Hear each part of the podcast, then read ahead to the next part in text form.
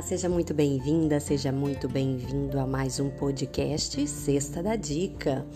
E a dica de hoje é para a área previdenciária. Uma pergunta que não quer calar: Neto pode receber pensão por morte deixada pelos avós? Então, né, muita gente chega a este ponto de dúvida Vamos falar um pouquinho sobre a pensão por morte. A pensão por morte, ela é um benefício previdenciário que vai ser pago pelo INSS para aquelas pessoas que são dependentes do segurado que vem a falecer.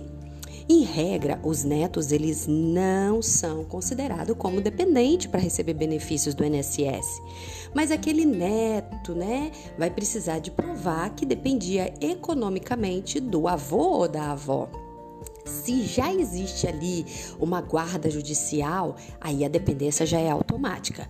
Caso essa guarda seja apenas de fato, né, não foi é, na justiça, não virou um processo, não, não tinha uma ordem judicial de guarda, esse neto vai ter que provar que ele era dependente financeiramente, economicamente, né, desse avô ou dessa avó que faleceu. Eu espero que você tenha gostado da dica de hoje.